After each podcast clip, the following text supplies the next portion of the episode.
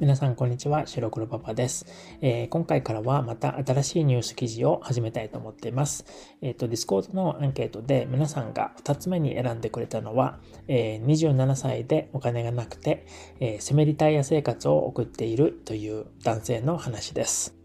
ニュースを読み始める前に、今、この鬼シャドポッドキャストを使って、えー、 Discord にいる人たちが、えー、やっていることをちょっと紹介したいと思います。えっ、ー、と、まずは、このニュース記事を使ってシャドーイングをしている人たちもいます。また、えー、毎日1回でもいいから聞いて、それを1週間続けて、で、そうすると少なくとも5個ぐらいは、あの、新しい単語を自然と覚えられるということで、そういうふうにこのポッドキャストを使っている人もいますね。で、ニュースなので内容があって、語彙などもニュアンスや使い方がわかるし、えー、音声もあるので長く覚えていられるというのがいいみたいですね。えー、もちろん記事についてわからないことがあったら Discord の方で説明をしてくださいね。えー、それではニュースの記事を読み始めますね。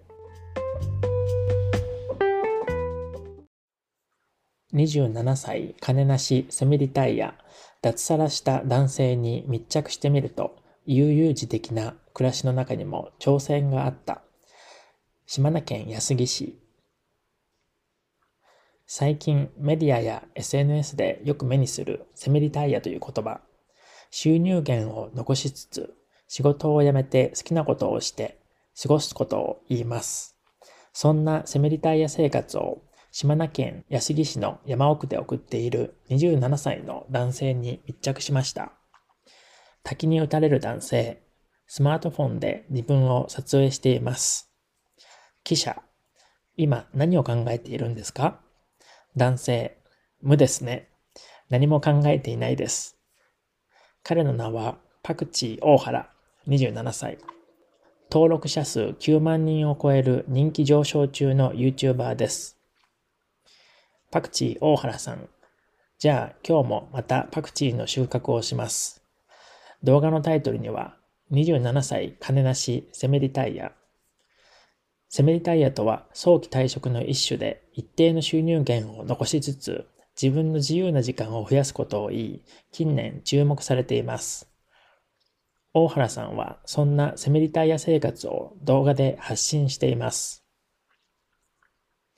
その活動の拠点が島根県安来市白田町の山の中にある築200年を超えるという古民家。大原さんは去年4月、地元福岡県からここに移住し、村を作りました。パクチー大原さん。名簿をめくりながらこんな感じで来村者名簿を作って、村では現在一人の長期滞在者と暮らしながら短期の滞在者を募っています。長期滞在者。もともと視聴者で面白い生活をされているなっていうのがあり、20代最後の年にチャレンジというか、そんな感じで来ました。この2ヶ月で20人ほどが訪れたそうです。大原さんの起床は午前10時頃、セミリタイヤ生活のスタートは意外と遅めです。ひよこの世話や動画編集、野菜の収穫をし、車で30分ほどかかるスーパーで食材を購入。料理はお手の物です。気が向けば読書や近所の滝まで散歩し、短期滞在者が集まる夜は酒を酌み交わします。また、行きたくなったら海外旅行にも、働き盛りと言われる世の20代とはかけ離れた、まさに悠々自適な生活です。パクチー大原さん。今はストレスがほぼない状態に落ち着いているって感じですね。気になるのはお金のこと。この生活を始めた時、貯金は100万円ほどだったと言います。生活費や収入はどうなってるの？パクチー大原さん。今だと月収40から50万円とかですね。内訳としては YouTube とアフィリエイト、あと T シャツ販売とか。うちに住み始めた頃は月収8万とか13万くらいでうろちょろしていました。記者、だいぶ今は余裕が出てきた？パクチー大原さん。そうですね。大切なのは自分に必要なお金を把握することだと言います。パクチー大原さん。僕がここに移り住む前に最低限いくらお金があったらいいのかっていうのを決めておいて計算したんですよね。すると税金入れて7万円くらいあれば生きていける。大原さんは東京の有名私立大学を卒業し、不動産営業のベンチャー企業に就職しました。まず成果が出ない。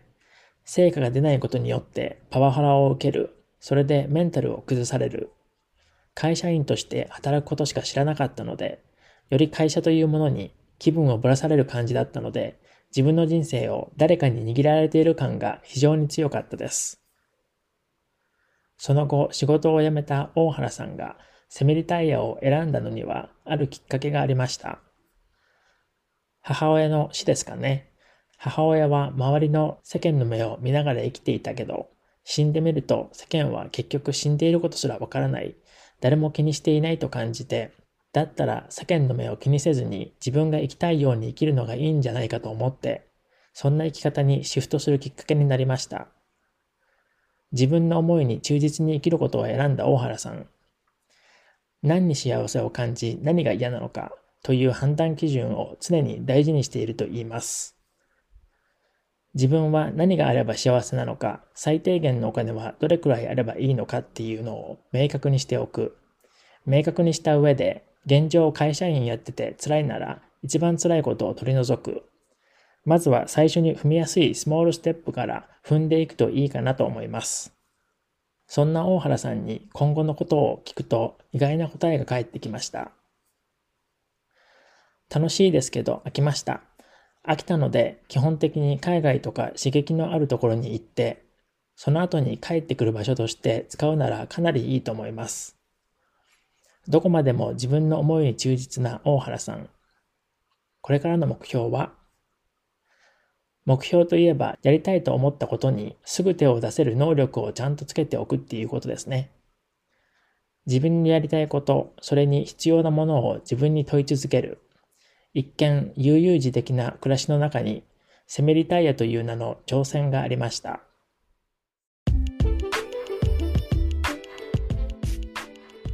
えー、以上となります、えー、次回は皆さんからリクエストをもらった語彙について、の説明ですとか、あとは語彙や表現を使った例文を紹介します。前回と同じような形ですね。なので、えっ、ー、と、 Discord で、あの、どんな言葉についてもっと知りたいかとか、例文を作ってほしいかとか、そういうことがあったら、ぜひ、えっ、ー、と、 Discord の方に書き込みしてくださいね。それじゃあ、またね。